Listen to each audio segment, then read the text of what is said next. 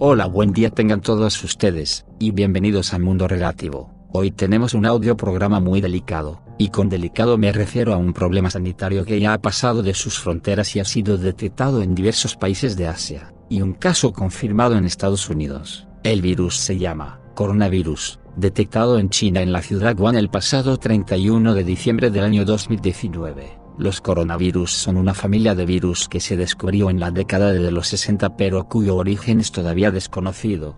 Sus diferentes tipos provocan diferentes enfermedades, desde un resfriado hasta un síndrome respiratorio grave, una forma grave de neumonía. Gran parte de los coronavirus no son peligrosos y se pueden tratar de forma eficaz. De hecho, la mayoría de las personas contraen en algún momento de su vida un coronavirus, generalmente durante su infancia aunque son más frecuentes en otoño o invierno, se pueden adquirir en cualquier época del año. El coronavirus debe su nombre al aspecto que presenta, ya que es muy parecido a una corona o un halo. Se trata de un tipo de virus presente tanto en humanos como en animales. En los últimos años se han descrito tres brotes epidémicos importantes causados por coronavirus. Los coronavirus se transmiten de forma limitada entre humanos, pero hasta la fecha se desconoce el origen de estos virus. En todo caso, se sabe que ciertos animales, como los murciélagos, actúan como reservorios. Como en otros virus que causan neumonía, cuando se transmiten en humanos, el contagio se produce generalmente por vías respiratorias, a través de las gotitas respiratorias que las personas producen cuando tosen, estornudan o al hablar. En general, los síntomas principales de las infecciones por coronavirus suelen ser secreción y goteo nasal, tos, dolor de garganta y de cabeza fiebre, escalofríos y malestar general, dificultad para respirar, disnea. En espectro clínico de este tipo de infecciones varía desde la ausencia de síntomas hasta síntomas respiratorios leves o agudos. Esta tipología suele cursar con tos, fiebre y dificultades respiratorias. Es frecuente que haya neumonía y, en el caso del MERS, también se pueden registrar síntomas gastrointestinales, en especial, diarrea, Tal y como ocurre con el virus de la gripe, los síntomas más graves, y la mayor mortalidad, se registra tanto en personas mayores como en aquellos individuos con inmunodepresión o con enfermedades crónicas como diabetes, algunos tipos de cáncer o enfermedad pulmonar crónica. En casos extremos puede ocasionar insuficiencia respiratoria. Hasta la fecha no se dispone de vacuna alguna ni de tratamiento específico para combatir la infección por coronavirus.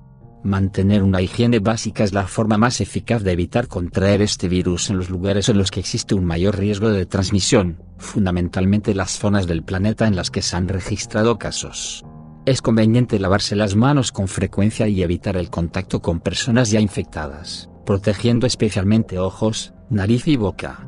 A quienes puedan estar en contacto con posibles afectados se les aconseja el uso de mascarillas y usar pañuelos para cubrirse la nariz y la boca cuando se tose o se estornuda. Estas precauciones deben seguirlas especialmente aquellas personas que padezcan diabetes, insuficiencia renal, neumopatía crónica o inmunodepresión, ya que tienen más riesgo de padecer enfermedad grave en caso de infección por coronavirus.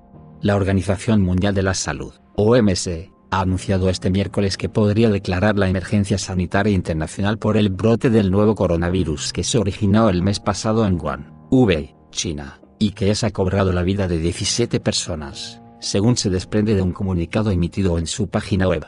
La decisión sobre si declarar o no una emergencia de salud pública de interés internacional es algo que me tomo muy en serio y solo estoy dispuesto a tomarla con la debida consideración de todas las pruebas, reza el mensaje firmado por Tedros Adhanom Ghebreyesus, director general de la OMS.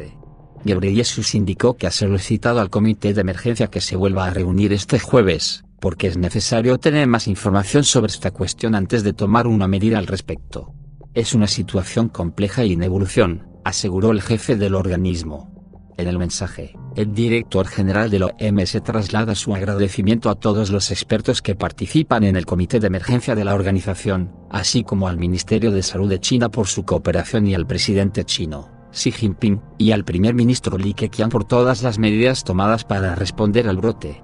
La última vez que la OMS declaró una emergencia sanitaria internacional fue el pasado mes de julio por el virus del ébola, que entre 2019 y 2019 costó la vida en la República Democrática del Congo a más de 1.500 personas. Este jueves las autoridades chinas han prohibido con carácter temporal salir de Wuhan, Hubei, China, a los más de 11 millones de habitantes de la urbe, en uno de cuyos mercados locales se originó el brote del nuevo coronavirus el pasado mes de diciembre. La Comisión Nacional de Salud del país asiático indicó que considera que esta enfermedad, que ya ha dejado más de 400 infectados, podría mutar y propagarse, dado que se transmite a través del tracto respiratorio. El organismo hace una serie de recomendaciones para contener el virus, incluida la desinfección y ventilación en aeropuertos, estaciones de tren y centros comerciales, precisamente en una semana en la que cientos de millones de personas viajan por el país con motivo de las vacaciones del año nuevo lunar. La neumonía atribuida al nuevo coronavirus no va asociada con síntomas especiales, los enfermos tienen fiebre, mientras que algunos sufren dificultades para respirar y sus radiografías muestran cambios en los pulmones. Esta enfermedad de origen vírico no se cura con antibióticos y su tratamiento es sintomático, sin enfocarse en la etiología del mal. La OMS sigue evaluando la gravedad de la situación, aunque no recomienda medidas específicas a las personas que viajen a China. Tampoco se pronuncia a favor de restringir las visitas a ese país asiático. Aunque la gran mayoría de los infectados vive en la provincia de Hubei, también se han registrado casos en Pekín o Shanghái, detectándose algunos en Japón, Tailandia, Corea del Sur y Estados Unidos, entre personas que estuvieron en territorio chino. Estaremos al pendiente por cualquier información o noticia urgente que se dé acerca del virus y su propagación. Sin más me despido, yo soy Xavi Belset Buenos hasta pronto.